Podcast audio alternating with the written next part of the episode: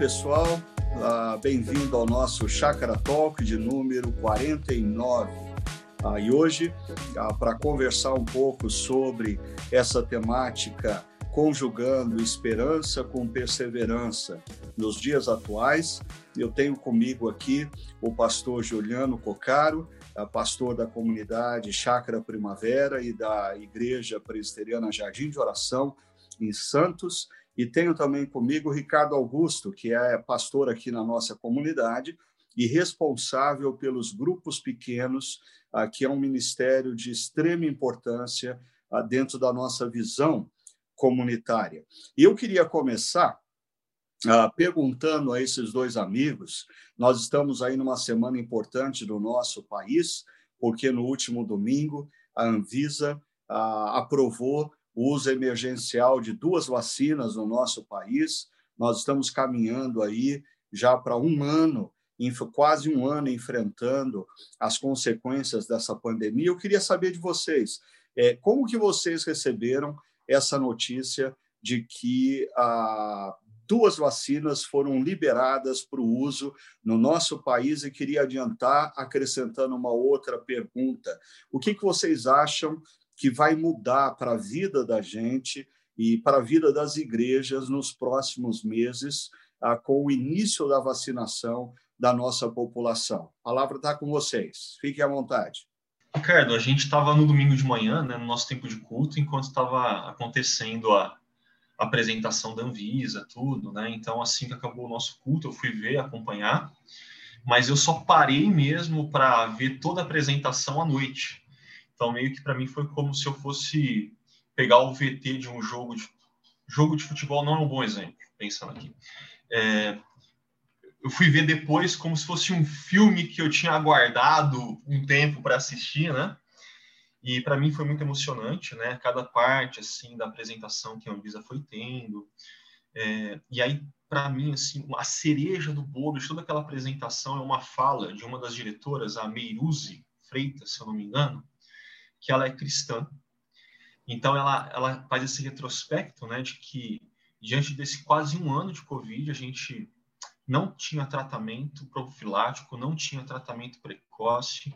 O que a gente estava lidando era com sintomas de pacientes graves e a gente viu muitas histórias pesadas, complicadas, e que finalmente agora a gente estava tendo duas vacinas que cumpriam os critérios.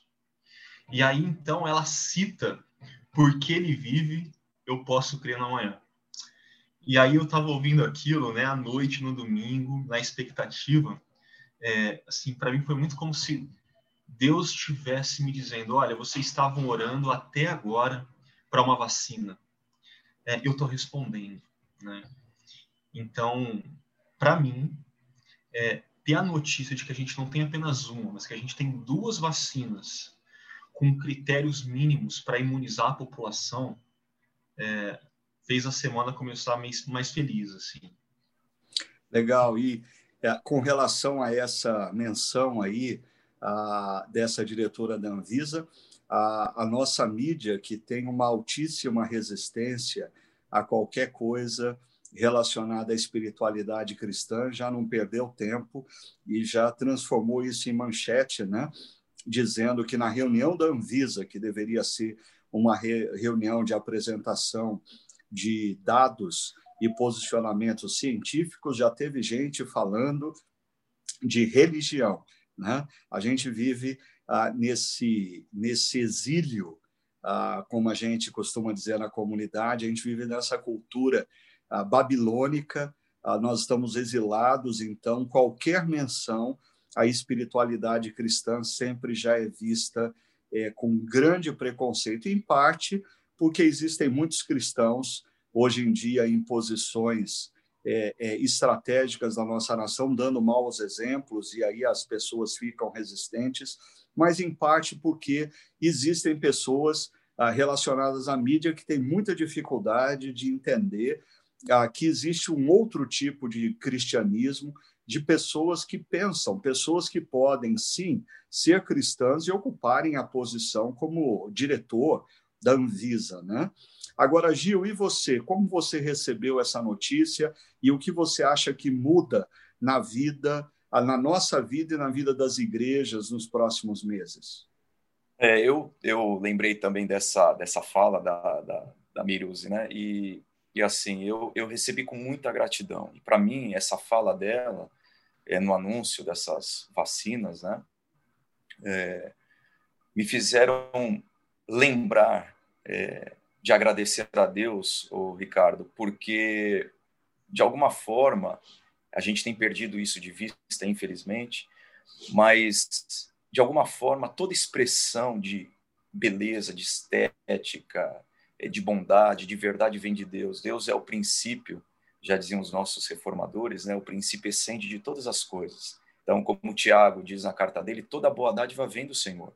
Então, a fé cristã, e é, e é importante a gente resgatar isso, a fé cristã é, não é obscurantista, não é negacionista, não é anticientífica. Então, nesse momento em que eu vi a declaração dela, nessa reunião da Anvisa, né, nesse, nesse meio científico, eu, eu reforçou isso no meu coração. Nosso Deus é o Deus de toda a verdade, de toda a bondade, de avanços científicos, tecnológicos. Né? Então, é possível conjugar, sim, fé e ciência. Então, eu, eu agradeci muito a Deus, as pessoas que estiveram ativamente envolvidas nisso. Temos uma vacina em tempo recorde. Então, quanta gente não teve que trabalhar duro por isso, quanta gente não teve que se esforçar demais por isso, quantas pessoas não atuaram arduamente para que a gente tivesse é, essas vacinas. Mas olha, Ricardo, eu, eu, eu lembro aqui também, isso não no momento da, da, da, da reunião da Anvisa, mas logo depois, eu lembro aqui é, de expressar minha profunda preocupação. Então, eu recebi com gratidão, mas logo depois eu fiquei preocupado. Por quê? Porque eu vi pessoas muito próximas a mim, é, amigos, parentes, é, questionando a vacina. Né? Então, a gente acabou de sair de um momento, digamos, apoteótico, alegre, feliz, e logo depois as pessoas já estavam questionando, é, ao invés de celebrarem esse momento, se encantarem com esse momento, elas passaram a, a lançar dúvidas sobre é, a vacina. Então, assim, muita preocupação porque essas fake news elas se espalham tão rapidamente quanto o vírus e elas são tão mortais quanto quanto esse vírus. Agora, você falou como que a gente pode encarar esse, esse momento, né? É, o que, que a gente pode esperar das pessoas da nossa comunidade? A gente está tá começando a ver é, um feixe de luz nesse eclipse. Um feixe de luz. A gente está conseguindo enxergar agora coisa que antes a gente não estava conseguindo enxergar. E eu lembro de um de um artigo de um jornal falando exatamente isso, comparando a, a pandemia com o eclipse. E o articulista dizia que o grande perigo é a gente, nesse período de eclipse, que a gente começa a ver o feixe de luz, nós relaxarmos demais em algumas ações preventivas, ações de cuidado.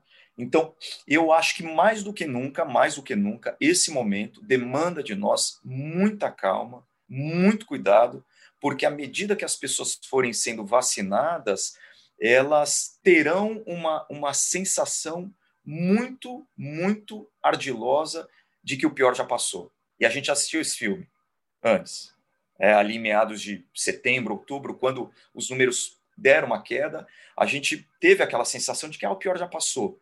Relaxamos, não obedecemos alguns critérios aí é, colocados como critérios, medidas para prevenção, para a gente não espalhar esse vírus, e está dando, a gente está acompanhando aí, por exemplo, Manaus é, vivendo um caos. Então, acredito que a gente precisa de muito cuidado, e uma coisa que eu tenho percebido das pessoas é uma expectativa de voltarem ao antigo normal. Então, assim, é, não, depois que todo mundo for vacinado, a gente vai voltar ao normal. Peraí, até todo mundo ser vacinado, a gente vai até o final do ano ou até o começo do ano que vem. E talvez, Ricardo, não sei se você é, concorda com isso, e o, e o Ricardo Augusto, eu, talvez a gente não volte àquele antigo normal que a gente gostaria. A gente não sabe como esse vírus vai se comportar. Né? Então, essa expectativa das pessoas voltarem ao velho normal mas pode ser que daqui para frente a gente tenha um normal meio diferente. É verdade. Eu queria ah, retomar é, um tema que vocês dois aí esbarraram, só para pontuar que, assim, é, durante todo essa, esse último ano de pandemia, nós ah, estivemos aí envolvidos nessa tensão é, relacionado a crendices a ciência e muitos cristãos foram induzidos a, a serem céticos em relação à ciência. Né? Me parece que no nosso cristianismo ocidental é, de hoje falta uma concepção é, séria discernindo ah, o que na ciência é filosofia humanista ah, que coloca o homem no centro de todas as coisas né? ah, e passa a determinar os rumos da história a partir ah, do ser humano, ah, e o que é na ciência a expressão da graça de Deus, que apesar da nossa rebelião, ele não nos deixou sozinhos nesse mundo disfuncional e, e ele nos abençoa com a graça comum. Né? pessoas que não são cristãs, recebem de Deus sabedoria. Pessoas que nem acreditam em Deus, elas podem ser instrumentos da bênção de Deus para a humanidade. Então, existe, eu acho que uma falta de concepção séria para discernir o que na ciência é ideologia humanista que nós, como, como cristãos, precisamos a ter uma visão crítica e o que é na ciência a expressão da graça comum de Deus para nos abençoar e, e, e cuidar de nós. Né? E eu acho que isso vai ser muito importante nesse próximo passo que, que, que o Gil estava falando, aonde pessoas é, vão ter. Eu também recebi ah, em alguns grupos de WhatsApp pessoas dizendo assim: ah, eu não vou tomar essa vacina. Eu, eu mais do que depressa disse: olha, eu vou tomar a vacina e eu nem vou perguntar se ela é do, do Instituto Butantan do Instituto de Oxford, porque, na verdade, ambos ah, institutos estão criando vacinas e produzindo vacinas com insumos que vêm da China. Então, em última análise, a, a, a, as duas vacinas vêm da China. Então, a gente precisa parar com essa bobagem, essa besteira que está circulando na internet, né? que se você tomar a vacina, depois de 15 dias você vira jacaré, se você tomar a vacina, existe um, um, um chip líquido, né? o pessoal é altamente criativo, que vai controlar é, é, é, você e os chineses vão passar a monitorar a tua vida ah, desculpa, mas os americanos, através do Facebook, do Instagram, já controlam e monitoram a sua vida há muito tempo e você não sai das redes sociais. Né? Então, acho que a gente precisa olhar tudo isso e, e ter a sabedoria. Né? A, a, o apóstolo Paulo diz que nós devemos, em dias maus, remir o tempo. Então, eu acho que a gente precisa remir o tempo parar de ler bobagem, parar de pensar em bobagem e ter sabedoria para lidar nos dias atuais. Eu concordo com o Gil. Eu acho que nós vamos viver um momento agora, posterior. Ah, eu, eu dividiria ah, em dois desafios, Gil e Ricardo Augusto, mas os dois que levam a essa questão: o quanto eu vou respeitar, o quanto eu vou demonstrar de amor pelo próximo. Né? O primeiro desafio é na fila da vacina. Eu acho que a gente vai assistir inúmeras pessoas, como já está acontecendo em Pernambuco e Sergipe, pessoas é, furando a fila. E a pergunta é: um discípulo de Cristo deveria fazer isso? Ah, um discípulo de Cristo que tem influência ah, ah, na sociedade, por exemplo, se alguém, se um, se um profissional da saúde da minha igreja ligar para mim e dizer assim, pastor, olha, eu queria pedir para o senhor vir aqui, ah, porque eu acho que o senhor deve tomar a vacina, ah, mas não é o meu tempo ainda de receber a vacina. Como que eu devo res responder a essa pergunta? Né? E, e, eu acho que a segunda dimensão dessa coisa é quando ah, quem tomou a vacina é, está ah, liberado para uma vida normal, mas e os demais que não tomaram a vacina? Porque eu posso estar imune ao vírus, mas eu continuo sendo transmissor do vírus. E, e, e, e eu acho que essas duas dimensões esbarram no que eu costumo chamar da síndrome de Caim, né? Ah, e que nós cristãos estamos sendo nessa pandemia desafiados grandemente a nos isolarmos ou nos afastarmos dessa tendência da síndrome de Caim, ou seja, eu vou pensar em mim e eu não tenho que pensar no próximo. Não, eu acho que tem duas questões éticas aí pela frente. Primeiro, ah, se surgir a oportunidade de você furar a fila, você vai furar. Segundo, estando você imunizado, você vai viver, voltar a viver como se nada tivesse acontecendo, mesmo que outras pessoas ainda estejam correndo risco? O que, que vocês acham? Vocês acham que é por aí? Esses são os desafios que vêm aí nos próximos meses? Ricardo, eu sei que a sua pergunta final tem um recorte mais específico, mas as falas foram é, levantando algumas coisas aqui internamente para mim, né? Então, acho que alguns pontos aí, só para fomentar nossa conversa, nossa discussão. A primeira é salientar né, que se a gente vive num mundo secularizado, num tipo de exílio, que como a mídia, por exemplo, ela execra qualquer tipo de manifestação religiosa cristã, outras nem tanto, é, como sendo algo negativo, a gente também viu, como o Gil disse, de certa forma, um ethos, né, um movimento anti-ciência, um movimento negacionismo, cheio de teorias de conspiração muito grande entre evangélicos. E aí, a, eu falo que a cereja do bolo, aquela fala da, da porque ela mostra um terceiro caminho, né? Esse testemunho público de não, eu sou cristã e eu conjugo, Deus é soberano, inclusive sobre o processo de construção das vacinas, isso tem a ver com graça dele.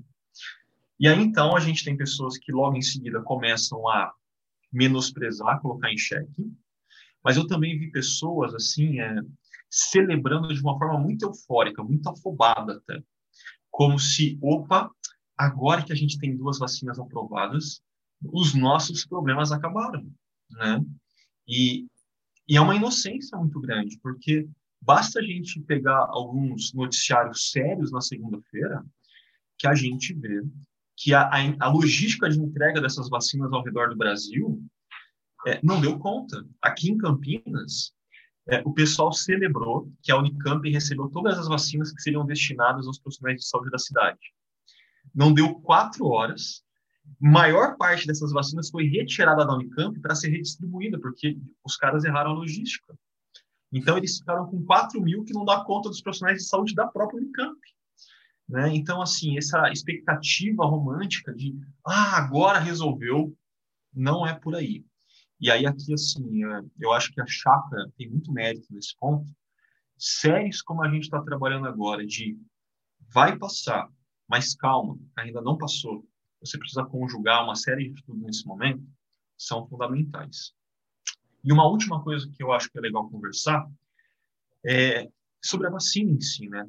Quando a gente fala de vacinação, é, nesse mundo marcado por um individualismo, por uma preocupação em si mesmada com a gente, a gente fala, não, eu quero me vacinar porque eu quero estar protegido, eu quero estar imune. E esse é um dos caráteres da vacina. Ela tem essa face de proteção individual.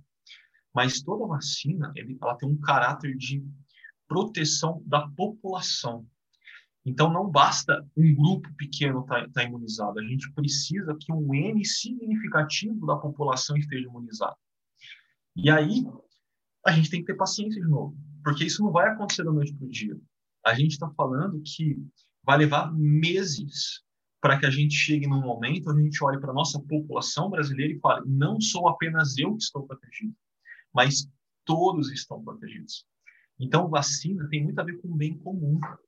Né? Se a gente fosse falar fora do nosso circuito de igreja, bem comum seria talvez uma boa categoria de análise. Mas como a gente está falando para discípulos de Jesus, acho que a questão é essa que você levantou. Como está o nosso amor ao próximo? Né? É, a gente vai tomar vacina e vai esperar que a população inteira esteja imunizada ou a gente vai, ah, eu já estou imunizado, vou seguir minha vida. A gente vai tentar cortar fila de uma forma é, antiética que quebra, né? Porque a priori os grupos que estão tomando vacina agora são os que são mais necessitados da vacina. Uhum. Então, são várias questões que é, eu fui ouvindo vocês, foi, foi vindo na mente. Assim. Uhum. E você, Gil, o que, que pensa disso aí? É, eu acho, Ricardo, que a gente, a gente vive um, talvez um deusamento, uma supervalorização nas liberdades individuais em detrimento é, dos interesses coletivos.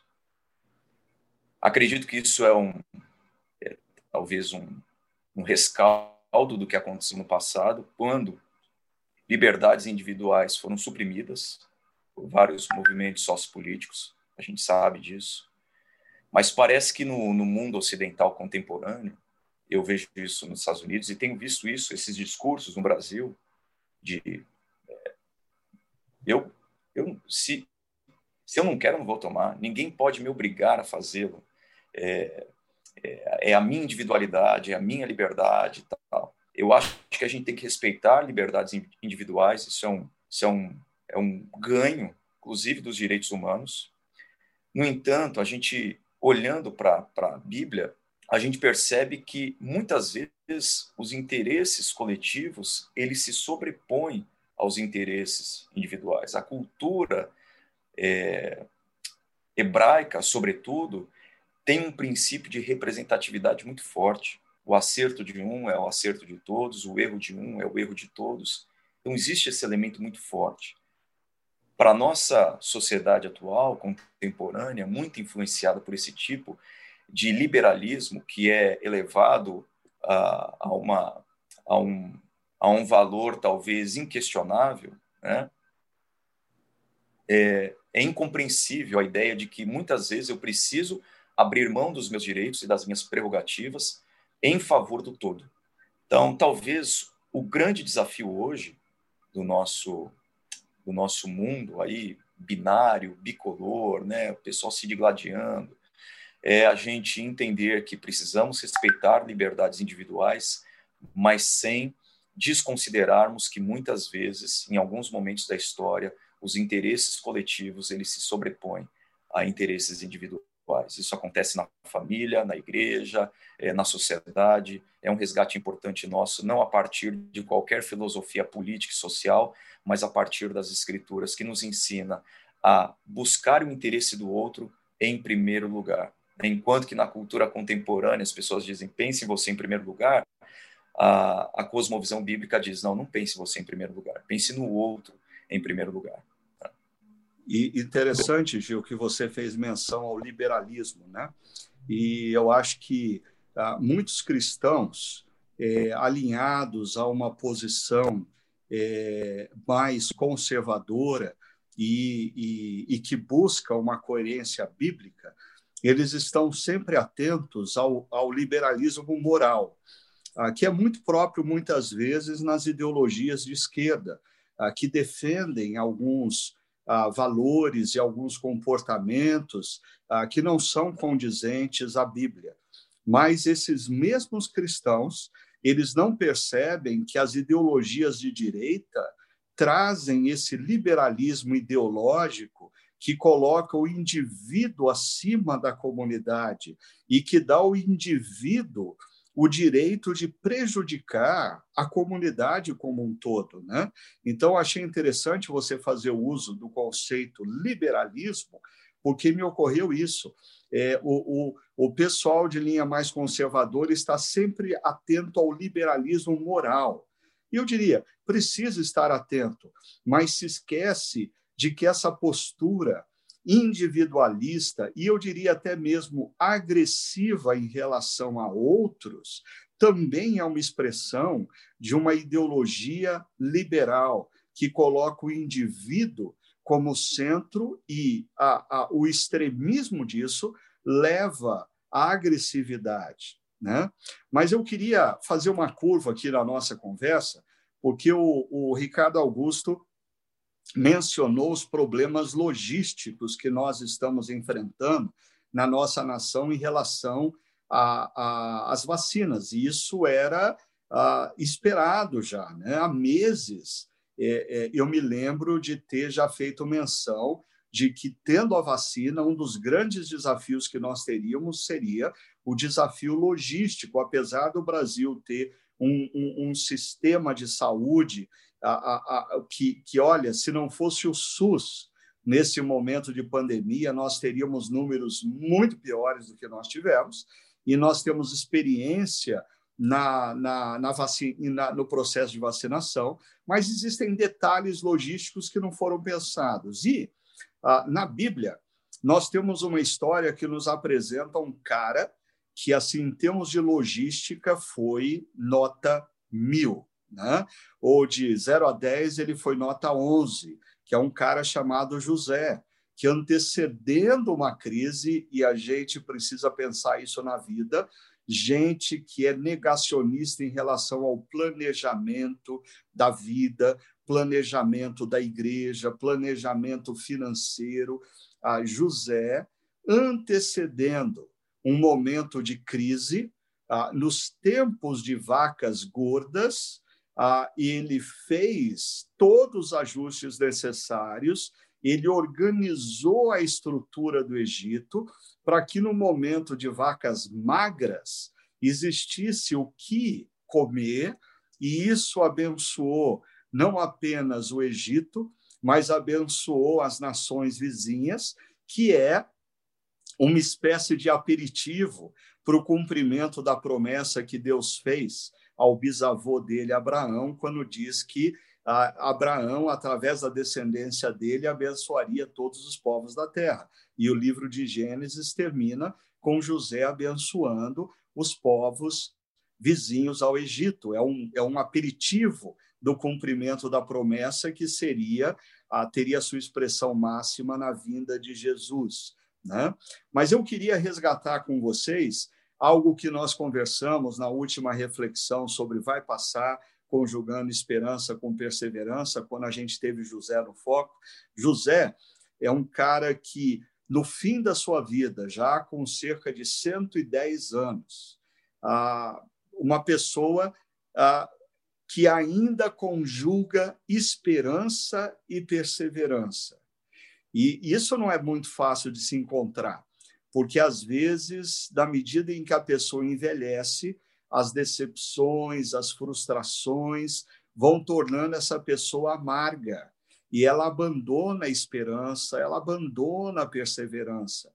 Então eu queria perguntar para vocês o seguinte: pensando em pessoas que chegam numa idade avançada e ainda conjugam esperança e perseverança, abençoando aqueles que estão ao redor. Ah, vocês, na vida de vocês, vocês tiveram a oportunidade de ter contato com pessoas assim? Como que foi isso? Ah, conta um pouco para a gente acerca dessa pessoa, se é que existiu uma pessoa assim na sua história e na sua vida. Eu tenho uma recente, Ricardo, não uma, uma pessoa já é, idosa, né, avançada em dias, mas uma jovem, na verdade, com quem eu tive contato é, na comunidade, na chácara. O nome dela é Simone. A Simone, há cerca de três anos, foi diagnosticada com câncer no cérebro em fase de metástase, muito agressivo.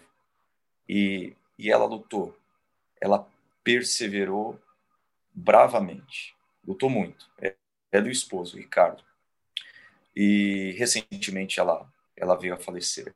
Duas semanas antes dela falecer, a gente esteve com ela e três semanas, se não me engano, três semanas antes, depois ela foi para o e não, não poderia mais receber visitas, né? Pelo estado dela e pela questão da pandemia.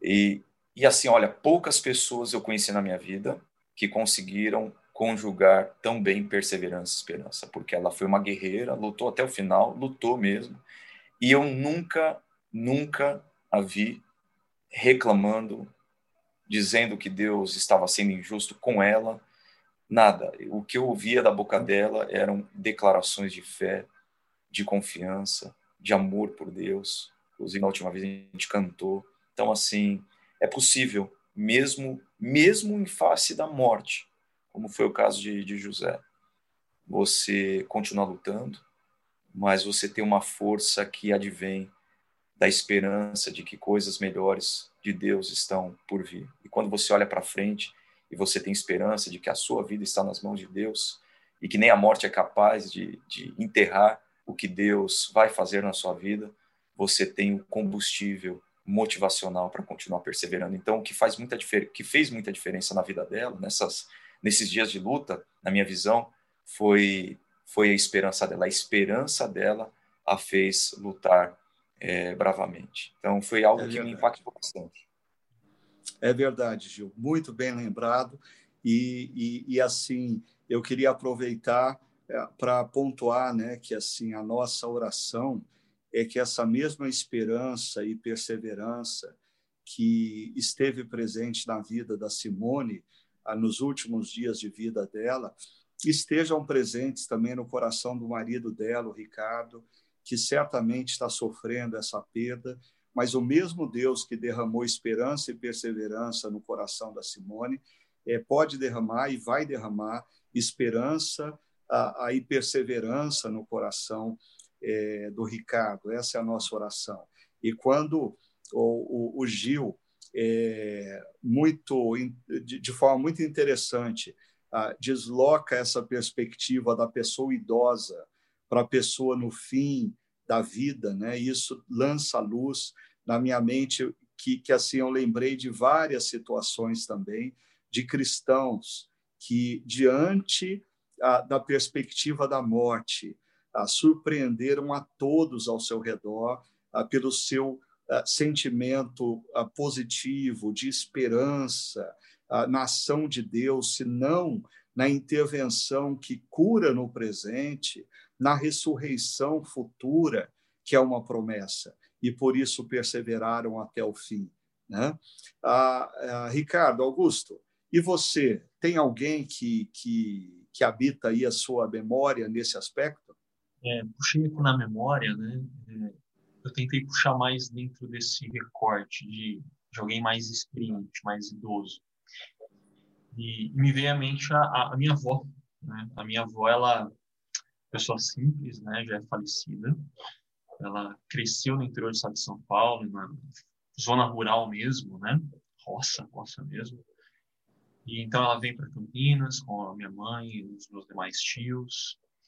E eu ainda era criança, ela tem um encontro com Jesus, assim como a minha mãe.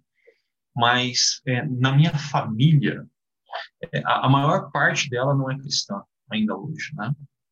E, e, a minha avó muito simples, sem escolaridade, sem estudo, né? Assim, eu vi ela envelhecendo, mesmo depois do falecimento do meu avô, que foi algo muito marcante, que debilitou muito ela emocionalmente, inclusive. É, ela sempre nutrindo uma esperança e uma perseverança simples, né? Que era de ver os seus filhos e os seus netos é, um dia fazendo parte do povo de Deus, né? E a única coisa que veio a roubar isso dela, no caso dela, como ela tinha uma idade mais avançada, foi o Alzheimer, né? Mas é, eu gosto de lembrar desse, disso porque às vezes eu sinto que a gente fica procurando grandes exemplos, né? De grandes coisas. Conjugou esperança e perseverança diante daquele desafio gigante que é digno de um Martin Luther King ou de algum outro grande nome da história da, da fé, né? E a gente menospreza aquelas pequenas coisas que estão dentro do nosso âmbito, às vezes do nosso âmbito familiar, como aqui no meu caso, e que são tão importantes, são tão significativos, né?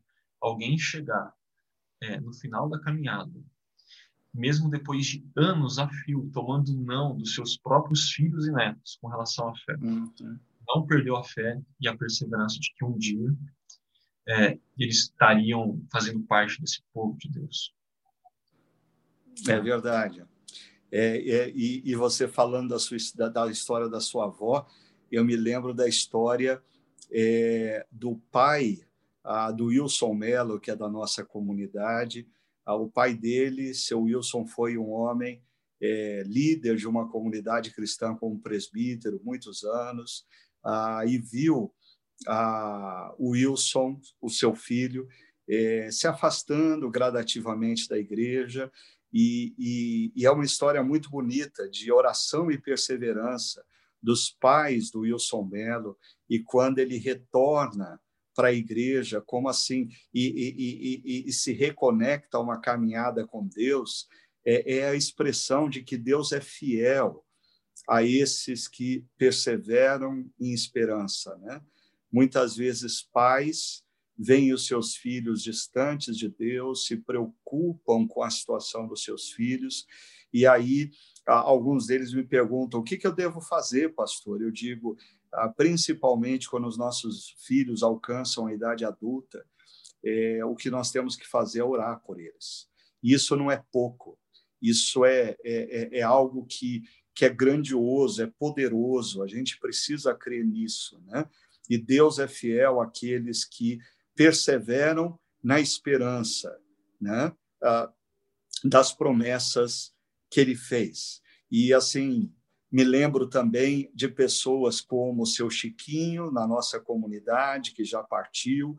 Na primeira igreja que eu pastoreei lá em Pirituba, ah, o presbítero Aldamiro Sibinelli, ah, pastores que já partiram, como o reverendo Elben Len César, como o reverendo Antônio Elias, todos esses, eu me lembro de ver neles uma atitude tão positiva para com a vida, tão esperançosa, e no final da vida continuavam perseverando na caminhada cristã.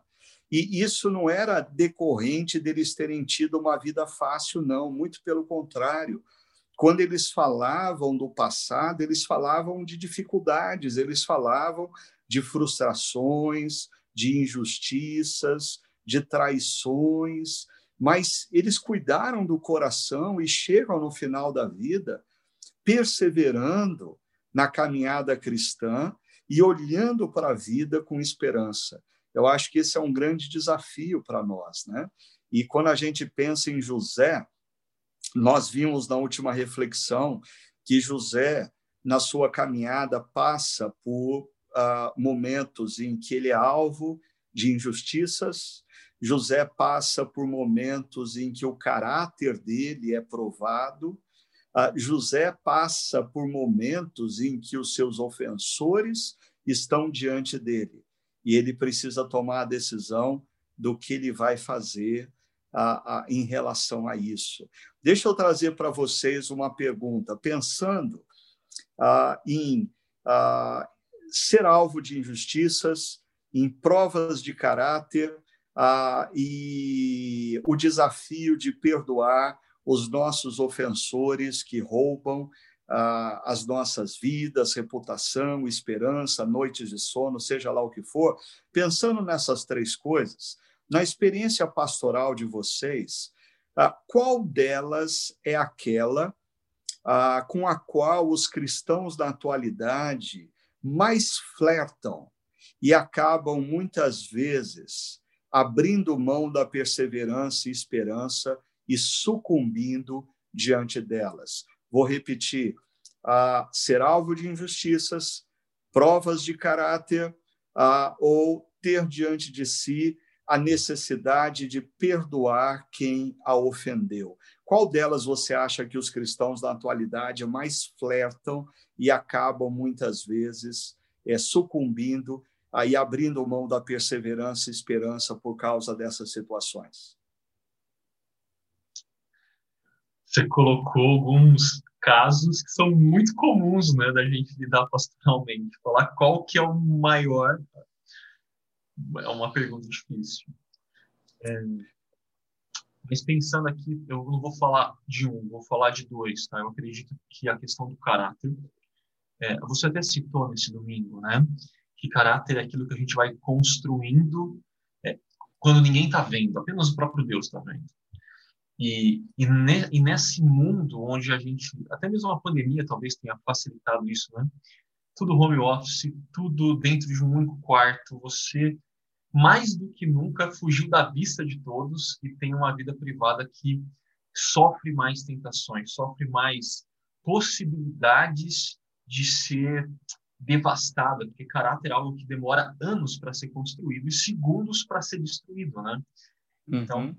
o caráter é uma das questões que é, é muito provada para aqueles que são discípulos de Jesus sérios, maduros, né? E a outra questão tem a ver, eu acho, com o perdão. É, eu entendo que a gente vive uma sociedade extremamente afetiva, mais afetiva do que nunca. Então, aquilo que a gente sente conta demais. E aí, por algum motivo, pode ser uma injustiça de fato, ou pode ser um simples desentendimento entre duas pessoas, é, os nossos sentimentos conturbados, confusos, ficam afetados e a gente não consegue mais é, discernir aquela situação de forma correta e a gente potencializa ela, a gente cria uma história, a gente faz dessa história é, ou a gente é o herói ou é, o, ou é a vítima, né? E, e, diante dessa narrativa criada por nós, por conta dos nossos afetos, dos nossos sentimentos, perdão começa a ficar uma impossibilidade. Né? Porque se eu sou a vítima, eu não perdoo, mas se eu também sou o herói dessa história, pera, é, não, não, fecha a conta, né?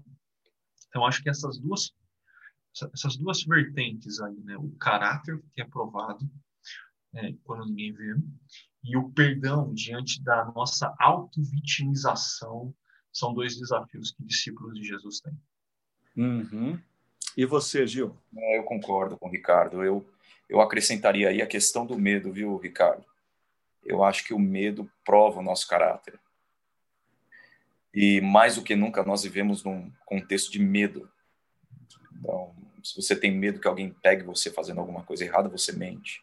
Se você tem medo de não conquistar aquela vaga é, uma, na, na multinacional que você sempre sonhou em trabalhar, você pode ser levado a mentir no currículo. Vimos aí é, recentemente até autoridades mentindo nos seus currículos. Medo é, é, você tem medo da solidão que vão atenuar, né, minimizar o seu o seu medo da solidão. Então, você vê aí o aumento de, de venda de bebidas alcoólicas, o aumento de acesso a sites pornográficos. Então, o medo tem feito isso. Eu vi recentemente uma, uma notícia onde um rapaz estava num restaurante, tinha uma mesa distante, mas uma outra mesa nesse mesmo restaurante, um tossiu, o outro levantou da mesa e eu acho que com medo de contrair o vírus, deu um. Assim, o cara se tornou um selvagem, né? Então, o medo faz isso com a gente. E eu creio que a falta do perdão, Ricardo, em alguma medida é um desvio de caráter também. E eu, eu explico assim. Eu acho que é até uma, eu acho não, é até uma tese de um livro chamado Ego Transformado, do, do Tim Keller. E uma coisa que ele fala ali que me marcou bastante é que a nossa dificuldade de perdoar muitas vezes emerge do nosso do nosso orgulho farisaico, de acharmos que somos superiores. Você olhar para a pessoa que errou com você e falar assim: ah, eu nunca faria isso que ela fez, eu jamais faria isso. E aí você acaba nutrindo raiva, ódio, porque você tem uma visão sobre você ou sobre o seu caráter equivocado. Você não é tão bom quanto você imagina que é. Então, quando eu me vejo, é, quando eu tenho um desvio de caráter nesse sentido, e olho para mim no alto do meu pedestal, da minha religiosidade, é, e da minha bondade, eu acabo tendo muita dificuldade de me relacionar com quem erra comigo. Acho que uhum. seriam essas duas coisas que eu pontuaria. É interessante. E vocês dois fizeram menção a essa questão do perdão é, às pessoas que nos feriram, que nos ofenderam. E eu sempre ah, gosto de fazer uma distinção. Aqui eu ouvi há muitos anos atrás, essa distinção não foi criada por mim, mas que fez muito sentido para mim, entre a palavra desculpar uh, e a palavra perdão. Né? Uh, essa pessoa dizia que desculpar, des ifen culpa, é quando nós estamos sentados com uma pessoa tentando resolver um, um problema e a gente descobre que houve uh, um, um mal entendido é, um e-mail que não chegou e o outro pensou que chegou, uma mensagem que não chegou e o outro pensava ter chegado, e quando a gente chega à conclusão que, na verdade, não houve uma ofensa, ah, houve um, um, um mal entendido. Eu recentemente estava sentado com uma pessoa que dizia assim: Ah, eu fiquei muito chateada com você ah, porque eu mandei uma mensagem assim, assim, assado, e você não me deu um retorno imediatamente. E aí eu falei: Olha, desculpa, eu, eu, eu recebi essa informação através de outra pessoa.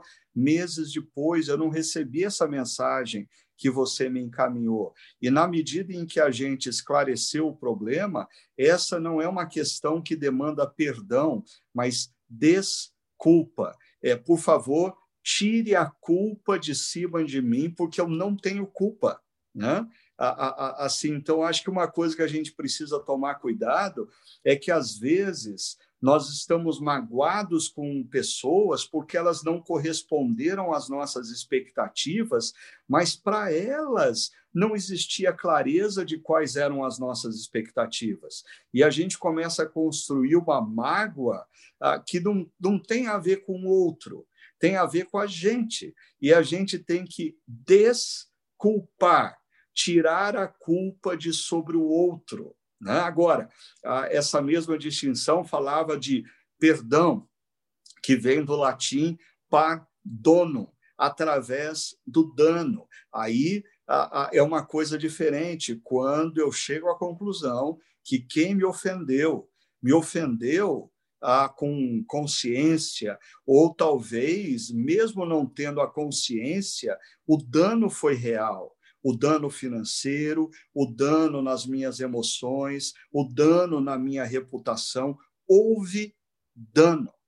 E aí, quando a gente chega à conclusão de que ah, o dano aconteceu, como cristãos, nós temos ah, uma opção: assumir o dano. Ou seja, é dizer, ok, ah, eu vou assumir esse dano, porque eu sempre gosto de citar nesses momentos que existem empresas que ah, chegaram à conclusão que sai mais barato a perdoar a dívida de algumas pessoas do que entrar na justiça para receber o dinheiro que elas estão devendo. E algumas pessoas não se, não, não se deram conta disso. Elas entram num processo de querer que o outro pague o dano causado e elas passam a vida nessa maratona e é caro demais. Ah, por isso eu até fiz menção ah, de um livro do Andy Stanley que ele me ajudou muito a, a ter um processo no, no perdão, né? que é a, a identifique você está magoado com quem. Ah, segundo, o que essa pessoa fez a, a, aliste o que essa pessoa fez. Porque, às vezes, ao alistar, a gente chega à conclusão que o problema não está na pessoa, o problema está na gente. Ou seja, eu preciso simplesmente desculpar ah, o, o que está me magoando acerca da pessoa. É, ela não fez consciente, não, não é uma culpa dela, é uma culpa atribuída por mim. Agora, quando eu chego à conclusão que não houve dano, o que ela fez ah, foi de fato uma injustiça aí, eu preciso é, é, é, é, tomar uma decisão, que é abandonar o caso, dar o caso por encerrado. Né? E isso envolve eu perdoar. E aí eu queria colocar uma última coisa e chamar vocês é, é para saber o que vocês acham disso, porque quando a gente faz essa lista e a gente toma a decisão de perdoar a pessoa, é interessante que, em alguns casos, eu já vi assim: o indivíduo, ah, antes de perdoar, ah, ele quer ler a lista para a pessoa. Só que daí ele massacra o outro né? Ah, e diz assim: Ó, eu te perdoo. Seria isso perdão? Ou seria isso uma vingança? Mas eu queria colocar essa pergunta para vocês. É, é, assim, a, talvez sendo mais claro na pergunta, é, o ato do perdão envolve, no meu coração, envolve necessariamente um encontro e uma fala com o ofensor? O que, que vocês acham? Eu acho que, na medida do possível, Sim, viu, Ricardo? Na medida do possível, obedecendo ao que Mateus capítulo 18 nos recomenda. Então, se você tem alguma coisa contra alguém, vai lá, procura e se acerta. Mas às vezes esse encontro não é possível. Uma razão, a pessoa não quer. E aí a gente fica lutando demais para convencer a pessoa de que ela errou com a gente. Entendeu? Para você perdoá-la. Então, assim, primeiro você quer provar para ela que ela errou, para que ao é, ou em reconhecendo que ela errou, você libere o perdão. Eu acho que a gente precisa se libertar, mesmo quando aquela pessoa é, toma a decisão de não de não se arrepender. Talvez seja o nosso seja o nosso maior é, desafio, como você falou. Não tem como perdoar sem assumir prejuízo. Uhum. É, eu acho que talvez um para lançar luz sobre isso, né, a oração que Jesus ensina, a oração do Pai Nosso, é, nos ajuda a entender, né? A gente perdoa a partir de um parâmetro. Qual é esse parâmetro? É o próprio perdão que Deus derrama sobre nós. Né? E, e eu não consigo imaginar Jesus chamando a gente para ter uma conversa e alistando todos os nossos erros, todos os nossos pecados, falando, então, ó, tá vendo como você é desgraçado? Aí eu ia já sei eu sou corintiano, eu sofro muito, já estou ciente da minha desgraça. É, mas é, eu, eu, tenho essa ciência, mas Jesus não chega aí assim e, e, pega e esmaga ainda mais, né? Não, ele derrama perdão e graça. Então, seja a gente se movimentando em direção da pessoa, como Jesus também recomenda, ou isso sendo impossível, a gente perdoa a partir do perdão que nós mesmos experimentamos, né? E isso envolve assumir custo. Jesus assume custo pela gente. Né? É, é a gente está chegando no final e o que vocês é, falaram é, trouxe para mim, é, eu não sei se a minha memória está boa, vocês podem me ajudar acerca disso, mas parece que em vários textos de Paulo, quando ele vai falar da necessidade da gente perdoar a, quem nos ofendeu, Colossenses a 3, Efésios a 4, a, parece que assim é um imperativo, perdoe. Né? E quando Jesus fala de procurar a pessoa, é interessante. O texto lá no Evangelho é: se você sabe que um irmão tem algo contra você, o procure. Né? Ou seja, é, quando eu sei que um irmão está magoado comigo, eu preciso procurá-lo. Mas quando eu estou magoado com uma pessoa, é claro, eu acho que são pessoas, se é o cônjuge, se é o filho, se é o primo, se, é o, se são pessoas, amigos do nosso relacionamento, eu concordo com, uh, com o Gil, com o Ricardo, que é, é importante essa conversa. Mas uh, quando uh, não necessariamente o perdão está condicionado a você, primeiro, é, convencer o outro que ele está errado, como o Gil falou. Às vezes, aquele que nos ofendeu vai dizer: Ah, eu não penso assim. Ah, eu não concordo com você. Ah, essa é a sua perspectiva do problema. E se você não tomar cuidado, isso te magoa mais ainda. Então, essa conversa, ao invés de liberar perdão, intensifica a mágoa. E, e a gente precisa, até uma pergunta que veio para a gente da mensagem passada de uma pessoa que, por exemplo, falou: é como lidar com a seguinte situação. É, eu magoei uma pessoa, mas eu não tive a, a, a oportunidade de per, pedir perdão para ela, porque ela faleceu, ela partiu. É, como lidar com isso? Vocês podiam dar uma dica para a gente encerrar essa nossa conversa? A pessoa está dizendo: eu magoei uma pessoa e não tive a oportunidade de pedir perdão para ela. Ah, só é, contando um caso, é, eu tive contato nos Estados Unidos é, com o pastor David Nicholas, que foi assim um, um homem brilhante, um líder sensacional que abençoou tantas pessoas, mas um jovem uh, líder que eu vi nascendo dentro do movimento, depois se tornou um expoente, num determinado momento uh, da vida rompe com David Nicholas. O David Nicholas o repreende por uma postura, aí esse jovem pastor não reconhece o erro e rompe com David Nicholas, né? Ah, e depois de anos Eu, eu, eu me lembro quando eu recebi a notícia é, do falecimento do David Nicholas, ah, conversando com um amigo próximo, a primeira coisa que veio à minha mente, eu falei, e essa situação? Como que ficou fulano diante dessa situação? E esse amigo falou assim, Ricardo, você sabe que eles tinham um encontro marcado para daqui 15 dias. Por 15 dias. Aquele jovem que foi tão abençoado pelo David Nicholas, que hoje não é mais jovem, deixou de ter oportunidade de pedir perdão pessoalmente. Né? Eu acho que a gente precisa tomar cuidado com isso. É, quando a gente sabe que feriu um parente querido, um pai, um avô, um tio, um amigo, um mentor. Assim, cuidado, não deixa para amanhã. Mas ah, vamos encerrar e eu queria que você ajudasse essa pessoa.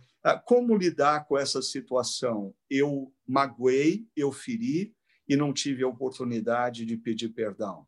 Como eu faço? Acho que histórias assim, primeiro, servem como esse alerta, né? Para que a gente não demore em, em procurar, em perdoar, em pedir perdão, em resolver situações que não estão resolvidas.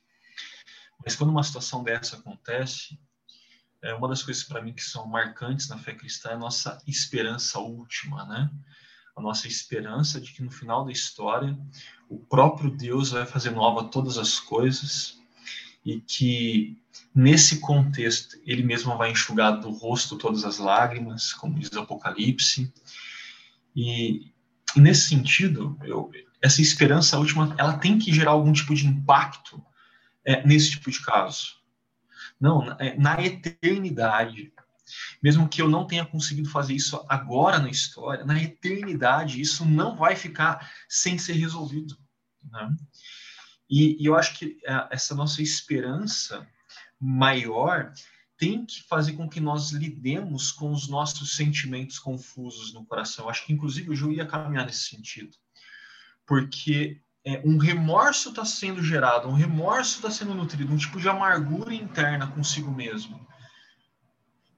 E, e Deus está derramando perdão e graça sobre isso na vida uhum, dessa pessoa, na vida de uhum. nós. Né? E, e, a esperança futura está dizendo: olha, fica tranquila, essa situação que você não conseguiu resolver aqui agora, uma hora vai ser resolvida, mas enquanto isso na história, experimente perdão e graça. Né? É, eu iria é. nesse. Perfeito. Eu, eu diria é uma culpa que a gente carrega, um remorso. Estou, não vai, talvez não seja a última vez que aconteça com ela ou com a gente. Acho que mais importante nesse momento é ela pensar menos no que ela fez essa pessoa de ruim e pensar mais no que Cristo fez por ela na cruz. Uhum carregando sobre ele todo o fardo de culpa, todo o remorso, todos os erros. Então, ela vai conseguir vencer esse sentimento é, de culpa, de arrependimento, de dor, é, olhando para Jesus e sabendo que, aos olhos dele, ela tá, se ela se arrependeu, se ela pediu perdão para Deus, embora não tenha tido tempo de pedir perdão para essa pessoa, ela foi perdoada, ela é amada, ela é querida. Agora, bola para frente e, como o Ricardo Augusto pontuou muito bem, é aprender a lição e fazer diferente. Não se põe o sol sobre a vossa ira, Paulo diz aos Efésios. Né? Então, o quanto antes, resolva problemas para que esses problemas não cresçam no coração e se tornem é, árvores de amargura que produzem frutos podres que contaminam não apenas a nós, mas aqueles também que nos cercam. Legal. Ah, muito bom, Gil. Acho que vocês dois colocaram pontos aí importantes, né? É, eu creio que, em primeiro lugar, essa pessoa precisa receber ah, o perdão que vem de Deus através da cruz de Cristo. É, quando Jesus morreu, ah, ele estava morrendo, inclusive, por essa ofensa que essa pessoa fez a alguém. Né? segundo, eu acho que às vezes a gente recebe o perdão de Deus, mas a gente não se perdoa. E a gente tem que se libertar disso. Lembrando que Deus nos perdoou e, e Deus não nos imputa mais aquela culpa. Né? Agora, na medida em que na vida a gente se apropria do perdão que é oferecido ah, por Deus na cruz, e a gente se perdoa, eu diria, ah, ah, deve se tornar mais fácil para a gente perdoar os nossos ofensores também. Né?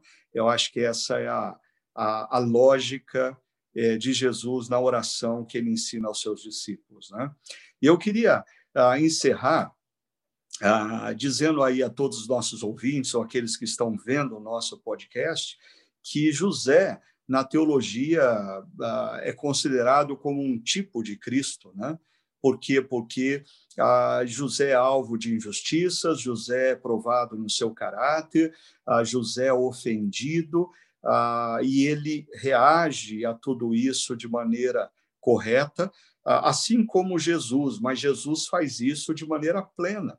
Jesus é alvo de todas as injustiças, sobre ele é colocado tudo que não era devido a ele. As nossas injustiças foram colocadas sobre ele. E ele, quando provado no seu caráter, ah, ele foi plenamente justo e santo. Ele não merecia ah, que acontecesse com ele o que aconteceu na cruz, mas ele toma as nossas injustiças da cruz e toma as nossas ofensas porque ah, diante das nossas ofensas, diante das ofensas daqueles que assistiam à sua morte, Jesus Pai perdoa porque eles não sabem o que fazem, e Jesus nos perdoa plenamente. Por isso a história de Jesus aponta para essa história maior que é a de Jesus. E eu acho que é quando você conhece e compreende quem foi Jesus e o que ele fez na cruz, isso te capacita grandemente a, a oferecer perdão aos seus ofensores. A cruz nos torna mais humildes diante daqueles que falharam diante de nós. A cruz nos torna mais bondosos diante daqueles que fizeram mal a nós. Então, vamos nos voltar para a cruz e eu queria terminar dizendo: se você está ouvindo ou assistindo esse podcast e não teve a oportunidade de ouvir a mensagem baseada na nossa reflexão, vá lá no site chakra.org, procure a mensagem do último dia 17 de janeiro, quando nós falamos sobre José, e você vai poder ouvir essa mensagem. E, se você está ouvindo ou assistindo esse podcast na semana posterior ao domingo, dia 17, ah, não deixe de nos acompanhar no próximo domingo, dia 24, às 10 horas da manhã, lá no site chakra.org. Nós vamos dar continuidade a essa reflexão e, na semana seguinte, vamos continuar batendo esse papo gostoso com gente que nos acrescenta e nos enriquece tanto. Obrigado, a Ricardo Augusto, pela sua participação, obrigado, Gil, pela sua participação, ah, e que ah, Deus esteja com todos nós. E uma mensagem final: lembre-se, vai passar, mas agora é tempo da gente conjugar esperança com perseverança, ok? Deus abençoe a todos. Obrigado, Ricardo. Obrigado, Gil. Obrigado, cara. Um abraço, pessoal.